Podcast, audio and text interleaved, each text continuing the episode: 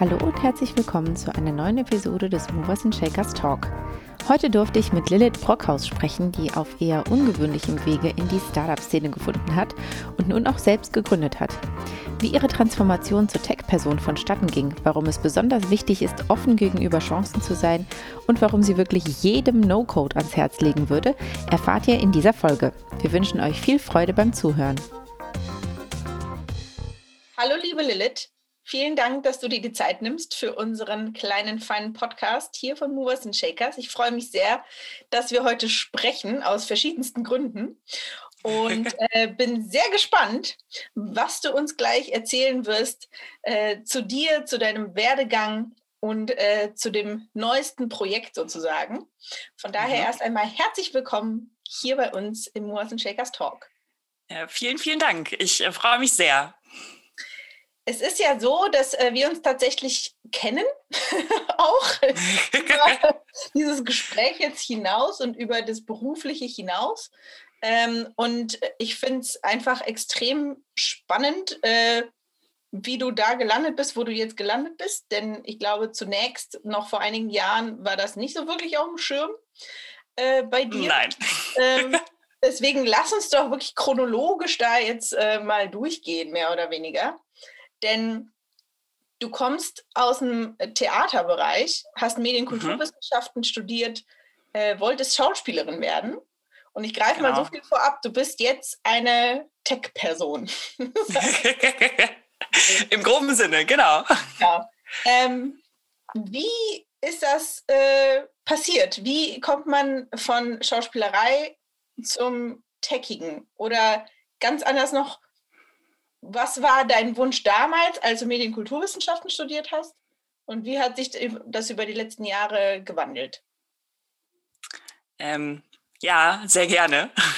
also hätte mir das jemand vor fünf Jahren gesagt, dass ich jetzt mal da lande, wo ich, wo ich jetzt bin und die Reise ist ja noch nicht zu Ende, dann äh, hätte ich dem wahrscheinlich auch einen Vogel gezeigt.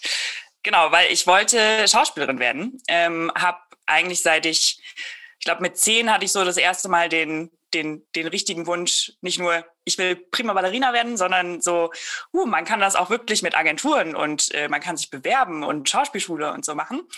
Ähm, und das hat sich tatsächlich gehalten bis nach dem Abi oder beziehungsweise bis ich meine Startup-Karriere, wenn man das so sagen kann, gestartet habe. Und ähm, das war so, da, nach dem Abi habe ich angefangen zu studieren, Medienkulturwissenschaft. Ich muss zugeben, ich habe mein Studium nie so, so richtig ernst genommen, weil das halt immer nebenher lief. Also während meiner Vorsprechzeit, das waren drei Jahre, ähm, war ich äh, immer überall in Deutschland, Österreich und der Schweiz unterwegs, um, um eben vorzusprechen, war auf Schauspielschulen, hatte ein Ensemble in, in Leverkusen. Äh, viele Grüße ans Junge Theater Leverkusen. und ähm, genau, und habe nebenher immer gedoppt und dieses Studium war, war eher so mein, mein, meine Normalität quasi. So, da waren Leute mit normalen Problemen und nicht Schauspielerproblemen. Ähm, und das war eher so eine, so eine Flucht. Ich habe es tatsächlich durchbekommen, dieses Studium. Ähm, mhm. äh, war ich sehr überrascht dann doch, als ich dann endlich dieses Zeugnis in der Hand hatte. Das ist auch noch gar nicht so lange her, ehrlich gesagt. ähm, und genau, ich habe nebenher immer gejobbt. Und 2000 16 oder 17, ich glaube 17 äh, war es so, dass ich in der Philharmonie gejobbt habe äh, nebenher und die hatten aber im Sommer eben äh, nur relativ wenige Konzerte, das ist der Sommerpause und deshalb brauchte ich einen Job ähm, über den Sommer und habe mich da ein bisschen umgeguckt und mein damaliger Freund hat mir dann den Kontakt hergestellt zu einem, einem Startup, äh, das, für das er Events fotografiert hat. Ähm, das war der Pirate Summit. und so bin ich zu Pirate gekommen. Ähm, und habe da angefangen als Werkstudentin, äh, erstmal Social Media, habe dann ähm, die Projektleitung für die Startup Safari Cologne übernommen, ähm, kleines Startup-Event in, in Köln und das äh, wurde dann größer äh, und da war ich dann irgendwann Key Account Manager für ähm, die, also wir haben das als Franchise verkauft quasi und äh, da war ich dann quasi Key Account Manager, ohne vorher zu wissen, was es eigentlich ist. Mhm. und Genau, und habe dann da, war dann quasi Ansprechperson für alle Organisatoren ähm, in den Städten weltweit. Und dann haben wir angefangen, ein Agenda-Tool zu entwickeln. Ähm, beziehungsweise mein Vorgänger war da vor allem, also mein, mein Tech-Vorgänger quasi bei Pirate, äh, der Fabian, war da vor allem mit drin.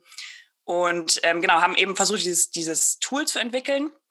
Und das war so mein erster Step so in, in Product quasi rein. Ähm, und hatten nebenher aber ganz viele No-Code-Sachen laufen. Also No-Code ähm, Automatisierung, kurze Erklärung, No-Code ist quasi visuelles Coden. Mhm. also man schreibt nicht selber Code, sondern äh, kann das Ganze quasi visuell mit äh, sich zusammenklicken quasi. Ähm, genau. Und das waren meine ersten Steps so in so ein Product und habe dann irgendwann gemerkt, ah, die ganzen Tools, die ich, die ich verwende, um, weil ich dann irgendwann auch immer mehr in diese Schiene reingegangen bin, okay, du kennst dich doch mit, mit Tech jetzt ein bisschen aus, äh, kannst du das und das und das mal fixen. Und ähm, da habe ich äh, Fabian, meinem Vorgänger, quasi immer ein bisschen unterstützt. Und dann ist der irgendwann gegangen, weil wir das Konzept dann von Startup Safari geändert haben. Ähm, und er dann sich, äh, sich neuen Herausforderungen gewidmet hat. Ja, und dann war ich übrig ja. und äh, habe den, den ganzen Kram übernommen und habe mich dann da so reingefuchst und äh, war dann irgendwann tatsächlich so die, die Tech-Ansprechpartnerin bei Pirate und habe dann gemerkt, dass, dass diese Tools, die ich da benutze, heißt No-Code, das wusste ich zu dem Zeitpunkt noch nicht.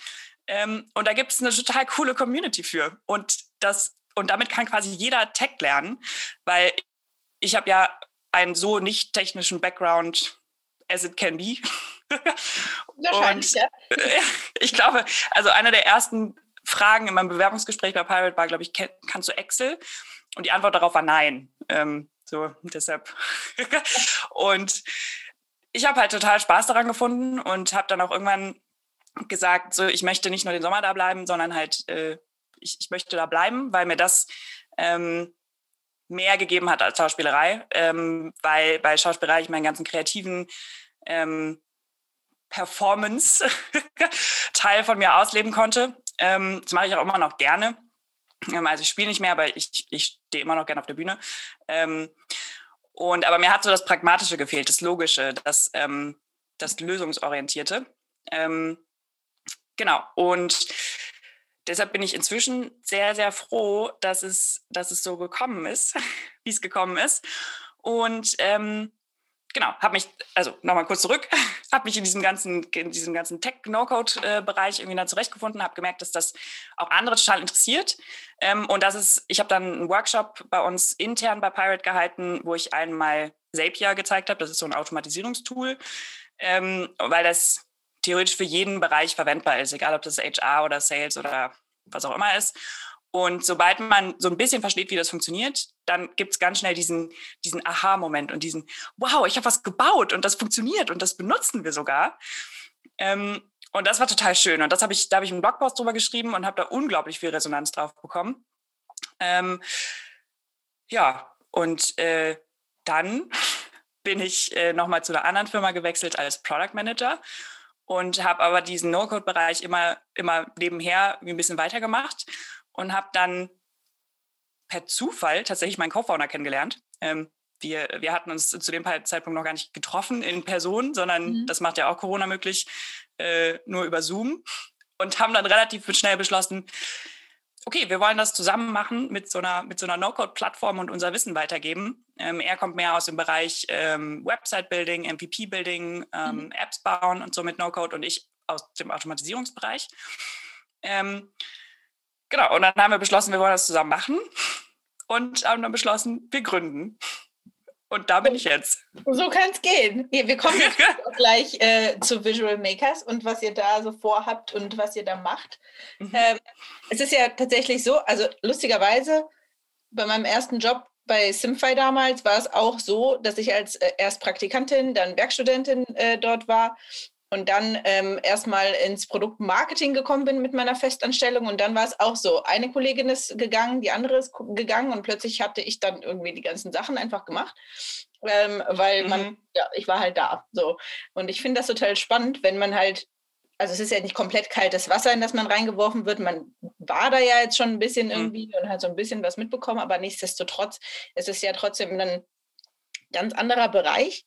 Und ähm, gerade dieses Tech-Wissen, äh, was man sich dann aneignen muss, ähm, obwohl man davor wirklich nichts damit zu tun hatte. Meinst du oder würdest du über dich selber sagen, dass ähm, die Menge an Neugier bei dir überproportional groß ist? Oder ähm, sagst du eigentlich, kann sich das jeder zutrauen? Ähm, ich finde, das, das widerspricht sich nicht. Ähm, mhm. Also erste Frage, ja, ich glaube, dass mein, mein, meine Neugier überproportional groß ist. Ich begeister mich auch sehr, sehr schnell für Dinge. Mhm. Ähm, lasse sie dann manchmal auch genauso schnell wieder fallen, aber manchmal bleibt es eben auch. ähm, und habe dann halt auch eine totale Neugierde, das auszuprobieren und zu wissen zu wollen, wie das denn jetzt funktioniert. Ähm, aber ich traue das auch jedem zu. Ähm, also die Neugier muss vorhanden sein und, und eine gewisse Begeisterung dafür. Es bringt natürlich nichts, sich damit zu beschäftigen und man hat da eigentlich gar keinen Bock drauf. Ja. Dann, also dann gibt es andere Sachen, die einen begeistern. Ähm, aber das ist das Coole an, an No-Code halt, dass man damit lernen kann. Und ich habe damit zum Beispiel auch, ähm, also ich habe mit No-Code dann angefangen und habe dadurch gelernt, Datenstrukturen zu verstehen. Ähm, wie sind Daten Hierarchien, wie schicke ich die von A nach B und dass das verstanden wird. Ähm, und konnte dadurch auch viel leichter in Code einsteigen. Also ich habe dann so einen äh, so Basic Web Kurs quasi gemacht ähm, mhm. mit HTML, CSS und, und JavaScript ähm, und hatte dadurch halt einen viel leichteren Einstieg, weil ich das Konzept dahinter verstanden habe. Ähm, genau, und theoretisch traue ich das schon, schon jedem zu. Ist es ähm, so, dass du, weil du ja auch sagtest zum Beispiel, dass du weiterhin gerne auf Bühnen stehst und so weiter, ähm, dass du eventuell diesen Teil jetzt äh, gerade verwirklichst, indem du selber gegründet hast und dadurch natürlich auch auf einer Art Bühne stehst. Ich meine, du bist sehr aktiv auch. Ähm, das ist ja nicht so, dass du jetzt das für dich irgendwie entdeckt hast und das jetzt einfach so machst, sondern du schreibst Blogartikel, es gibt einen YouTube-Channel, wo du bestimmte Automatisierungstechniken Leuten erklärst und Tools nahelegst. Also du, du verbreitest ja das Wissen, was du dir selbst angeeignet hast in der Vergangenheit ist das irgendwie eine Art äh, von, äh, von Substitut, auch wenn es natürlich nicht das gleiche ist. ähm, aber ist es das, was das, so das i-Tüpfelchen bei der ganzen Geschichte noch? Ähm, gute Frage. Da habe ich noch, so noch nicht drüber nachgedacht, aber jetzt, wo du sagst, ja, könnte durchaus sein, weil, also ich muss zugeben, ich genieße das auch gerade sehr, weil, also wir bekommen auch unfassbar tolles Feedback gerade und es ist immer cool, tolles Feedback zu kriegen. Ähm, aber ja, könnte durchaus sein, ähm, weil das was ist, was ich, glaube ich, auch ganz gut kann. Und das kommt mir gerade zugute. Ähm, und auf jeden Fall, ich genieße es auch. Hattest du da jetzt, ähm, auch wenn das wieder äh, vielleicht das Klischee befeuert, aber es ist ja nun mal immer noch in unserer Bubble so, ähm, in der Startup-Welt, ähm, in irgendeiner Form Encounters, sage ich mal, mit äh, dem ganzen Thema Female Founding im Tech-Bereich? Gab es da irgendwelche Momente jetzt in der Vergangenheit, wo du sagst, irgendwie, das war ultra weird oder das war besonders cool? Mm, nee, tatsächlich nicht direkt. Also ich kenne viele, viele Geschichten von den anderen. Es ist es ist ja jetzt bei mir auch noch nicht, noch nicht so lange. Vielleicht mhm. kommt sowas auch noch. Aber ich hatte tatsächlich bis jetzt das Glück, da überhaupt nicht mit konfrontiert zu sein mit einem, du bist doch eine Frau, wie, wie, wieso gründest du jetzt in Tech? Äh, mhm. Oder auch so, also auch unterschwellig. Das nicht. Ähm, mit dem No-Code-Thema hatte ich das tatsächlich ein bisschen, aber halt überhaupt nicht auf, auf mein Frausein quasi bezogen, ähm, sondern eher auf, ja, No-Code ist doch Kinderkram und ist doch clicky bunti Mhm. So. ähm, nee, aber als, als Female Founder in Tech hatte ich das bis jetzt, bis jetzt noch gar nicht, glücklicherweise.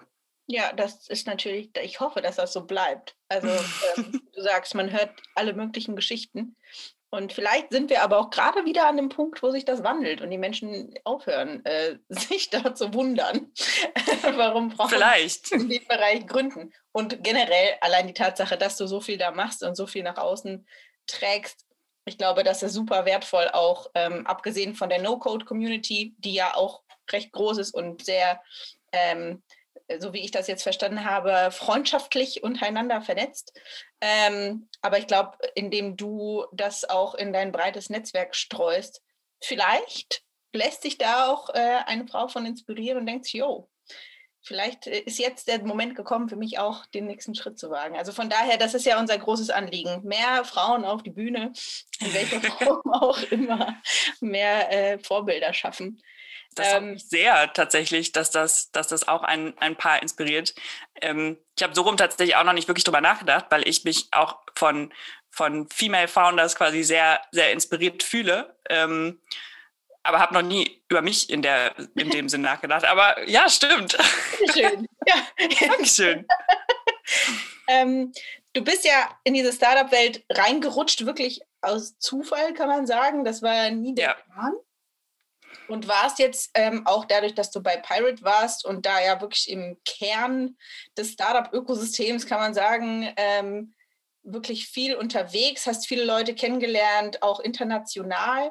Ähm, wenn du nochmal so zurückdenkst, wie war es, wie, oder wie hast du die Startup-Welt damals empfunden, als du angefangen hast, da drin zu arbeiten?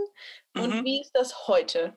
Gab es da eher positive Wendungen oder gab es da vielleicht sogar Enttäuschungen auf eine Art? Mm, beides, glaube ich. Ähm, also bevor ich zu Pirate gekommen bin, ähm, waren Startups für mich nicht viel mehr als, okay, die haben Kickertisch und Obst im Büro. So, und das sind irgendwie so die jungen, hippen Leute. mhm. ähm, und viel mehr Gedanken habe ich mir, mir über Startups tatsächlich absolut nicht gemacht.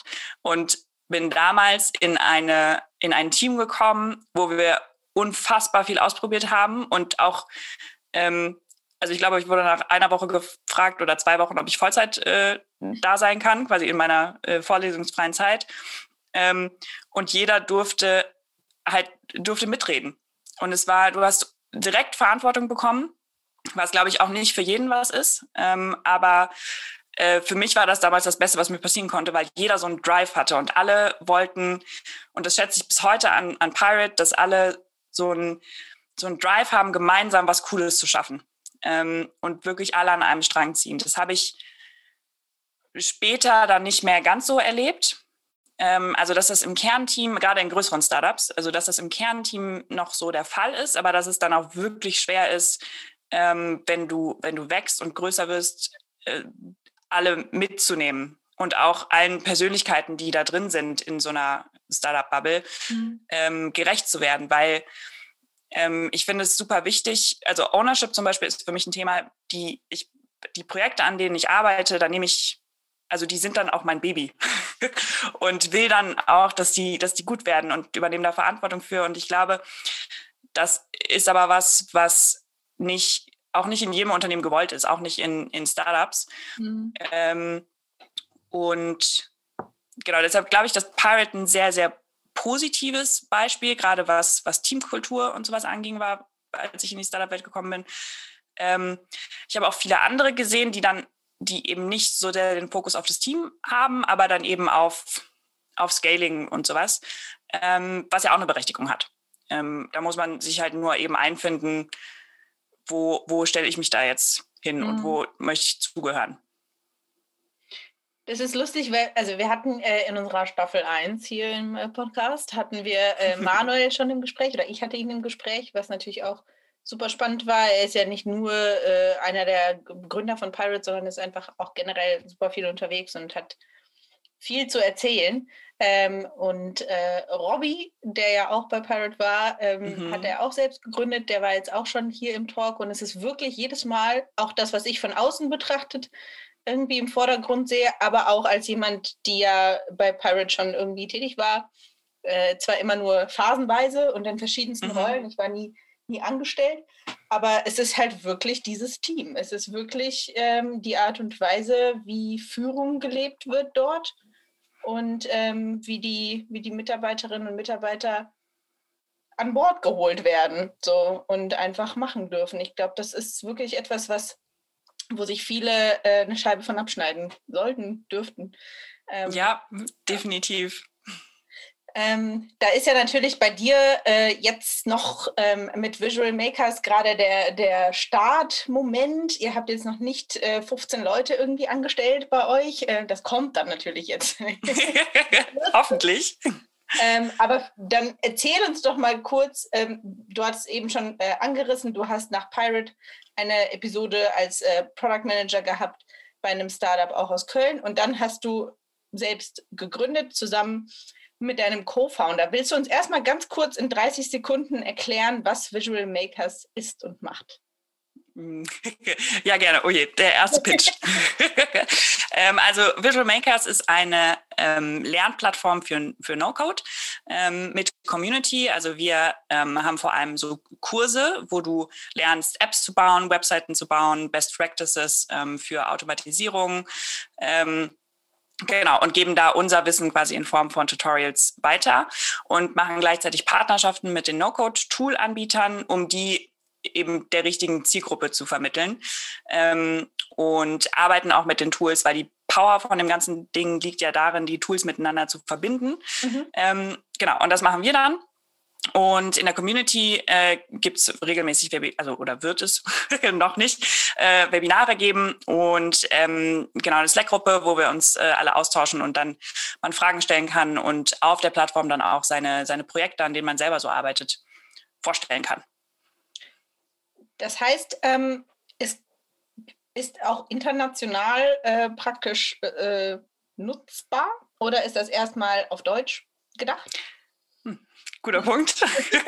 Äh, das ist tatsächlich, wir machen das komplett auf Deutsch. Mhm. Ähm, es gibt das für den englischen Markt, äh, gibt es das schon. Make-up ist zum Beispiel, ähm, die machen was Ähnliches, ungefähr in die Richtung. Mhm. Ähm, die sind auch eine sehr, sehr coole Community. Und wir haben uns gedacht, aber in Deutschland ist es halt noch so wenig etabliert. Mhm.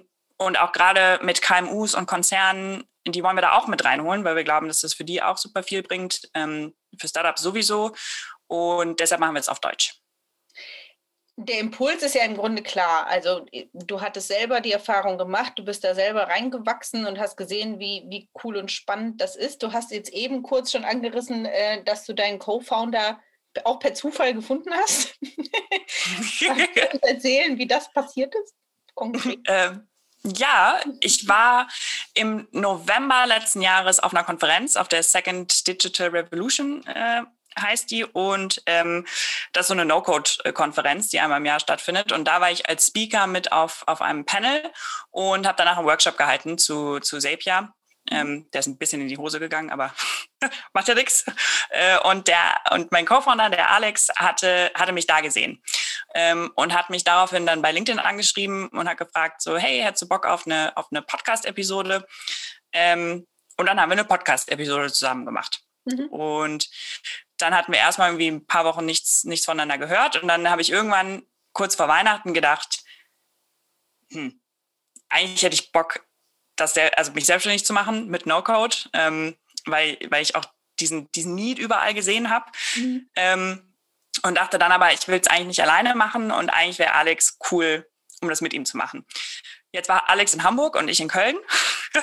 und das war so ein bisschen schwierig am Anfang, aber dann habe ich ihm gesagt, so, okay, ähm, lass mal reden und bin dann quasi mit der Tür ins Haus gefallen und habe gesagt, hätte Bock, das zusammen zu machen. Er hatte quasi die Idee ja schon. Ähm, und ich habe quasi das Netzwerk dann mehr oder weniger mitgebracht. Und mhm. ähm, dann haben wir gesagt, okay, wir schlafen über Weihnachten nochmal drüber. Äh, haben wir es dann gemacht und fanden es immer noch eine gute Idee. Und haben dann überlegt, so, hm, okay, es ist Corona. Wie finden wir denn jetzt raus, ob wir zusammen arbeiten können, irgendwie in den nächsten zwei Monaten? Ähm, uns ist nicht so richtig was eingefallen, außer halt wirklich zusammen zu arbeiten. Mhm. ähm, und haben dann ganz viel an der Plattform gemacht, haben dann ja im Februar äh, gelauncht. Ähm, und das hat super funktioniert und äh, genau, haben uns einfach immer über Zoom dann zusammen telefoniert. Genau. So kam das. So, kann es halt gehen. Also irgendwie, wenn man Bock hat, dann funktioniert es wahrscheinlich auch einfach auch ja. Äh, über Distanz und auch äh, komplett digital.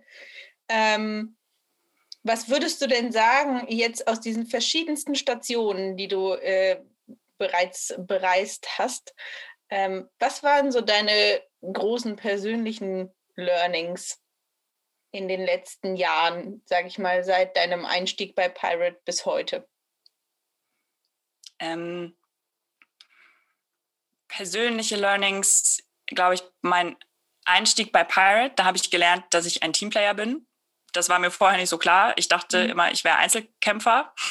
Ähm, so als Schauspieler hast du auch, auch deine, dein Ensemble und du bist unglaublich eng und trotzdem ist jeder aber einzeln und kämpft auch für sich selber. Ähm, und da habe ich, und, und wirklich in einem Team zu sein, habe ich bei Pirate gelernt und dass ich das sehr gerne mag. und ähm, ich glaube, das war so mein größtes, mein größtes persönliches Learning. Und was ich, ähm, nee, es gibt noch ein zweites. Und zwar habe ich immer ähm, in meinem Leben so gedacht, ich kann sehr viele Dinge ganz gut ähm, und hatte auch immer eigentlich relativ viel Glück, würde ich sagen. Ähm, aber es war eben dieses Gefühl von, okay, ich kann ganz viele Sachen, aber nicht so richtig. Mhm. Ähm, und das da habe ich mich ein bisschen wieder im, im Product gefunden, ähm, weil du da ja auch Verbinder, Verbindungsstück quasi zwischen ganz vielen Stakeholdern bist ja. ähm, und das irgendwie klarkriegen musst, aber auch im, in der Startup-Welt, weil du unglaublich viele Dinge irgendwie gleichzeitig machen können äh, musst. Ähm, und es ist völlig okay, wenn das nicht perfekt ist und du kannst immer fragen. Das ist auch was, äh, was ich an der Startup-Szene so unglaublich toll finde und auch an der No-Code-Szene, dass du, ähm, dass jeder hilfsbereit ist. Oder so habe ich es zumindest erlebt bis jetzt, mhm. ähm, dass du wirklich einfach fragen kannst und dich mit anderen austauschen kannst und dadurch auch unglaublich viel lernst. Ähm, genau, und dadurch äh, war dieses Gefühl nicht mehr so blöd, dieses, okay, ich kann ganz viel, aber nicht so richtig, wurde dann auf einmal nicht mehr oder habe habe ich dann nicht mehr als Schwäche empfunden, sondern halt als, als Stärke. Ähm, genau, ich glaube, das sind so die beiden, beiden größten persönlichen Learnings. Finde ich auch super spannend, weil ich habe auch oft diesen Struggle, dass ich mir denke, ja gut, du bist halt Generalistin und du kannst halt irgendwie äh, einige Sachen und auch äh, hast verschiedene Jobs schon irgendwie hinter dir gehabt, hast verschiedene Sachen kennengelernt, äh, Abläufe, äh, irgendwelche ja, Tools und Prozesse, aber du bist halt nicht Fachfrau für XY irgendwie. Mhm. Äh, ich kenne das voll, dass man sich irgendwie denkt, hm, sollte ich mich nicht endlich mal so richtig spezialisieren äh, und mhm. da irgendwie mit glänzen, aber es kommt dann doch darauf zurück, dass es eigentlich ganz cool sein kann, auch diesen generalistischen Ansatz zu fahren. Ja, ja. bin gespannt. Vielleicht, vielleicht finde ich ja noch meine Nische, ähm, so wie es dir gelungen ist um ja. auch nochmal richtig durchzustarten. Aber ähm, ja, ich finde ich es einfach super spannend, weil ich äh, es immer sehr, sehr ähm, cool finde, wenn wir hier Menschen am Start haben im Podcast, die äh, nicht den, ich sag mal, geradeaus-Weg irgendwie haben mit Abi, Studium, selbst gegründet, sondern, also auch irgendwie aus dem Wirtschaftsumfeld, sondern halt so ein bisschen um die Ecke gekommen sind. Ähm, sehr, sehr nice dann äh, wäre natürlich jetzt auch wichtig zu wissen, was sind denn die Tools, Lilith, die du jedem ans Herz legen würdest, äh, jetzt, wenn wir dich hier schon haben als Fachfrau? Oh ja, sehr gerne. Ähm, also was jedes Unternehmen, glaube ich, äh, total sinnvoll nutzen kann, äh, egal ob gerade erst gestartet oder, äh, oder schon ganz schön groß, ähm, sind Automatisierungstools wie, wie Zapier oder Integromat. Ähm, Zapier ist super einfach zu bedienen, versteht man schnell. Das basiert quasi auf dem Prinzip if this, then that. Also du hast einen Trigger und irgendwas passiert, zum Beispiel äh, jemand meldet sich zum Newsletter an, also trägt sich in ein Formular ein und dann verarbeitest du die Daten weiter. Also setzt einen Step drauf, ich möchte das in einen Google Sheet packen, ich möchte das in HubSpot packen und der soll eine Bestätigungs-E-Mail kriegen oder so. Ähm, das kann man sehr, sehr einfach mit Zapier machen. Ähm, Integromat ist auch ein Automatisierungstool ähm, aus, aus Prag. Das hat, ist ein bisschen der Vorteil gegenüber Zapier, weil Zapier kommt aus den USA. ähm, und Integromat ist ein bisschen ähm, komplexer, äh, aber steigt man auch total schnell durch. Das sind, glaube ich, so, also ich als Automatisierungsnerd inzwischen, würde ich sagen, äh, würde natürlich diese beiden Tools vor allem empfehlen. Mhm. Ähm, gibt auch noch ein paar andere, aber das sind die, die ich jetzt vor allem äh, ganz gut kenne. Ähm, und ansonsten ähm, jemand, der noch keine Website hat, würde ich zum Beispiel Webflow e-, extrem empfehlen, äh, noch vor WordPress. Mit WordPress kann man auch ganz viele tolle Sachen machen. Ähm, und es kann auch super sinnvoll sein. Aber ich glaube, dass das Webflow oder Bubble oder sowas, äh, das sind so Website-Bilder quasi mit No-Code. ähm, dass die so das nächste große Ding sein werden, weil damit einfach jeder arbeiten kann. Also bei mhm. Webflow zum Beispiel, du hast links deine, dein Layout, deine Struktur, quasi dein HTML, auch ganz cool zum Lernen eigentlich, so Code-Strukturen. ähm, und machst damit quasi die Basis und dann hast du rechts ähm, äh, quasi so ein, so ein Designer, das sieht so ein bisschen aus wie, wie in Word, wenn man da den, den Text formatiert. Mhm. Äh, und ähm, damit kannst du dann alles anpassen ähm, und legst das quasi als CSS auf dein HTML. Und dann kannst du noch da Actions drauf machen. Also was passiert, wenn du einen Button klickst und sowas, was dann dein JavaScript ist. Ähm, und da ist die Lernkurve halt total schnell einfach. Mhm. Und du musst nicht, äh, und du musst vor allem keine Angst haben, dass du, wenn du irgendein Komma oder Semikolon vergisst, dass dann alles nicht mehr funktioniert und du drei Tage brauchst, um den Fehler zu suchen. Ja, das ist immer sehr ätzend. Da hat niemand Lust hm. drauf, glaube ich. Ähm, Im Grunde ist wirklich die Devise, jede Person, die in irgendeiner Form tätig werden möchte in dem Bereich, kann mit No-Code alles machen. Richtig? Ja. Ja. Also ich muss ehrlich sagen, ich habe bis jetzt noch keine Grenzen davon festgestellt. Also es gibt noch nichts, was man absolut nicht machen kann. Ähm, andererseits denke ich über No-Code tatsächlich wie so eine andere Sprache. Ich finde auch, ich mag den Namen No-Code, ich finde ihn aber eigentlich ein bisschen falsch gewählt, weil natürlich ist da Code hinter. Mhm. Der sieht nur anders aus. Ähm, und das, also quasi No-Code als, als Programmiersprache, die halt viel mehr Leuten zugänglich ist, ähm, die natürlich auch ihre, ihre Limits hat, aber ähm, genau, einfach als, es kommt ja trotzdem Code bei raus. Und in welcher Sprache du es am Ende schreibst, musst du halt ein bisschen gucken, was ist für dich am sinnvollsten. Aber No-Code kann da durchaus auch eine auch eine valide Lösung sein. Also ich bin äh, super gespannt, in welche Richtung sich das entwickelt. Ich glaube, da wird noch einiges auf uns zukommen, nicht zuletzt durch Visual Makers, äh, wo man sich kann ähm, und einfach eintauchen kann in diese Welt. Es ist äh, verrückt, wie die Zeit schon wieder rennt. Ähm, ich habe einen größeren Abschlussbrocken ähm, mhm. mit drei Fragen und ich würde den jetzt einfach mal einleiten. Mhm. Und zwar äh, lautet hier die erste Frage: was ist dein Top-Tipp für Gründerinnen und Gründer? Redet mit so vielen Leuten wie möglich ähm, und haut eure Ideen raus. Also teilt, was, was ihr macht. Ähm, auch quasi dokumentieren, äh, was, was tut ihr denn gerade, wenn, wenn ihr schon was tut. Ähm, und da gucken, wie ist das Feedback? So, wie kommt die Idee eigentlich an? Ähm, das das finde ich unglaublich wichtig ähm, und sich dadurch eben auch Hilfe und Inspiration holen, weil du musst halt nicht alles alleine wissen. Da kommen wir wieder zum Thema in alles können oder nicht alles mhm. können. Ähm, und genau, du musst absolut nicht alles können, sondern äh, red mit Leuten. Da vielleicht dann noch auch als Ergänzung, weil du die Community um No-Code herum ja auch schon erwähnt hast, würdest du auch empfehlen, von Anfang an sich irgendeiner Form von Netzwerk, was auch immer das sein mag, äh, sich da anzuschließen? Oder ist das ja. eher äh, zeitfressend? Nee, absolut nicht. Ich finde es unglaublich wichtig, in einem Netzwerk zu sein. Lustigerweise dachte ich vor Visual Makers, dass ich so ein kleines Netzwerk habe, dass das jetzt gar nicht so groß ist. Habe dann gemerkt, oh, das ist ganz schön groß und ich habe da ganz schön viele ganz gute Connections tatsächlich.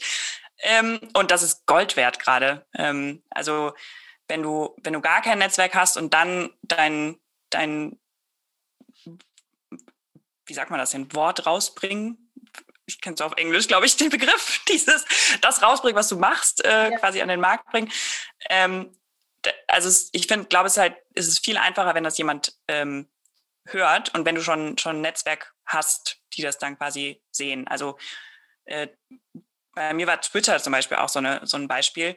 Ähm, ich hatte ehrlich gesagt für Twitter nie so richtig den Use Case, weil ich immer dachte, okay, man hat schon Instagram, Facebook, LinkedIn, mhm was mache ich denn jetzt noch mit Twitter?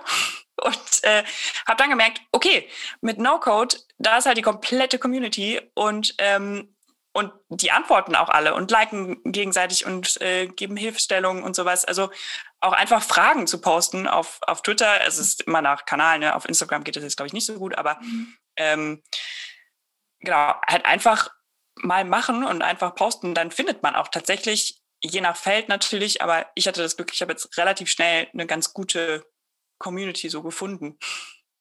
Das ist cool. Ich glaube, also gerade bei, bei Tech-Themen ist Twitter wesentlich ähm, fruchtbarer als äh, Instagram, würde ich jetzt mal behaupten. Äh, ich glaube, wenn du ein physisches Produkt machst oder Essen oder irgendwie sowas und Food Startup, dann ist natürlich ein schönes Foto von diesem Essen äh, bei Instagram gut platziert. Ähm, ja. Aber ja, ich glaube, Twitter wird da auch noch von vielen unterschätzt oder halt irgendwie als ähm, zu groß oder was auch immer irgendwie empfunden oder zu international. I don't know. Ich habe da auch schon viel gehört, aber ja, ich glaube, für alle, die im Tech-Bereich irgendwie unterwegs sind, da, das lohnt sich. Das äh, empfinde ich ja. auch so. Definitiv. Die nächste Frage, ähm, kannst du dir auch gerne noch eine Sekunde äh, Zeit nehmen, dann äh, zu überlegen, was du sagst. Äh, aus Erfahrung der letzten Episoden war das für die Menschen dann doch nicht ganz aus dem FF beantwortbar, aber mal gucken, vielleicht, vielleicht kannst du es. Ähm, die Frage lautet, was sind die drei Werte, hinter denen du stehst, die dich im Leben weitergebracht haben?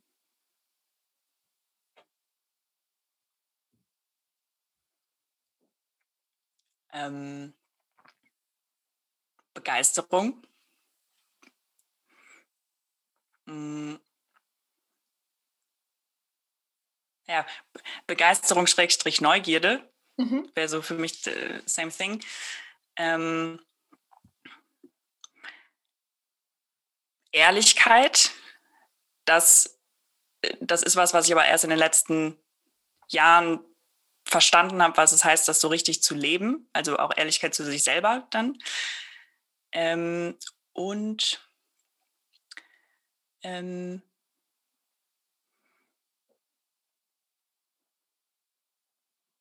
Offenheit spielt auch so ein bisschen in die beiden Dinge mit rein, aber offen gegenüber sich selber zu sein, gegenüber Chancen, die vielleicht auf dem Weg liegen, ähm, weil ich auch das Gefühl habe, ich habe sehr viel Chancen einfach aufgegriffen ähm, und dann was draus gemacht. Ähm, ja, ich glaube, Be Begeisterung, schräglich Neugierde, ähm, Ehrlichkeit und Offenheit. Das ist schön. Das ist ein schönes Paketchen, würde ich sagen. Ich glaub, äh, vielleicht, vielleicht würde ich das noch mit Mut auch in der Form ergänzen, also offen äh, sein, die Chance zu ergreifen. Ja seine Chancen zu ergreifen, gerade wenn man ähm, das nicht so auf dem Schirm hatte davor, Option vielleicht mal gibt. Ähm, von daher, ja, finde ich, äh, find ich ein sehr schönes äh, Dreiergespann an Werten. äh, die finale Frage richtet sich natürlich äh, auf den Ausblick in die Zukunft. Der ist natürlich mhm. gerade ähm, irgendwie immer noch teilweise recht ungewiss, aber auf der anderen Seite hast du ja konkrete Pläne und eine Vision mit Visual Makers, sonst hättest du ja jetzt auch nicht ähm, in dieser Zeit gegründet. Was würdest du sagen, wo steht Visual Makers, sagen wir mal, im nächsten Jahr, damit wir das so ein bisschen eingrenzen? Und was wünschst du dir generell für die Zukunft, für dich? Äh, uff, okay. Ähm, mm, also mit Visual Makers hätte ich gerne ähm, im nächsten Jahr eine, eine lebhafte Community ähm, mit, mit vielen Leuten, die, die sich für, für No-Code begeistern und damit kreativ werden können. Ähm, und Unternehmen und Teams äh, und so, die ihre, die ihre Prozesse irgendwie dann, dann verbessern. Ähm, genau, da freue ich mich sehr auch auf den, auf den Austausch mit ganz vielen Leuten äh, und zu gucken, was man, was man alles noch so bauen kann. Ähm, Genau, da, das erstmal so ganz grob, glaube ich, für, für Visual Makers, da, äh, da auch coole, coole Partner an Bord zu haben, weil bis jetzt alle Partner, mit denen wir, wir jetzt schon im Gespräch sind, das es macht einfach so Spaß, äh, mit denen zu arbeiten. Das sind äh, wirklich, wirklich tolle Leute. Ähm, genau, und da hätte ich gerne einfach insgesamt mehr von. Und dass wir, dass man vielleicht weiß, äh, wer was gemeint ist, wenn, wenn Visual Makers äh, als, als Logo oder Wort erscheint. Ja, das glaube ich erstmal so fürs nächste Jahr. Und für mich, ähm,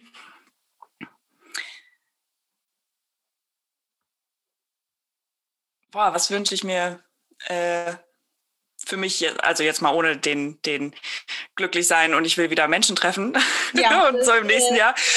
Ähm, ich äh, ich freue mich unglaublich aufs nächste Jahr. Ähm, ich hoffe, dass ich das Durchhaltevermögen habe und dass ich auch, äh, dass ich auch weiß, dass wenn ich mal Hänger habe, die mit Sicherheit ja auch kommen werden, wie in jedem Startup, ähm, dass ich mich davon nicht unterkriegen lasse und, ähm, und einerseits mit meinem, mit Alex, meinem Co-Founder und aber auch mit dem Netzwerk, das ich habe, dass ich da so wie jetzt weiß, dass wenn ich falle, dann, dann falle ich weich und ich weiß, dass da Leute sind, die, äh, die ich fragen kann mhm. und, und die mich unterstützen und dass ich das nicht vergesse. Ähm, ja, ich glaube, das wünsche ich mir für mich. Das ist äh, ein schöner Wunsch. Ich wünsche es dir auch und generell natürlich einfach alles Gute ähm, für die nächsten Schritte. Ich glaube, das wird super aufregend und spannend und äh, ja, ich werde das verfolgen aus der Ferne erstmal ähm, und äh, hoffe, dass ich dann irgendwann auch äh, irgendeinen Kurs machen kann, um meine ganzen äh, Sachen hier auch noch schöner zu automatisieren und zu machen. Also Auf vielen, vielen Fall. Dank David, äh, für deine Zeit und äh, deine Offenheit, dass du uns mitgenommen hast. Ich äh, vielen, vielen Dank. bedanke mich von Herzen. Dankeschön. Danke.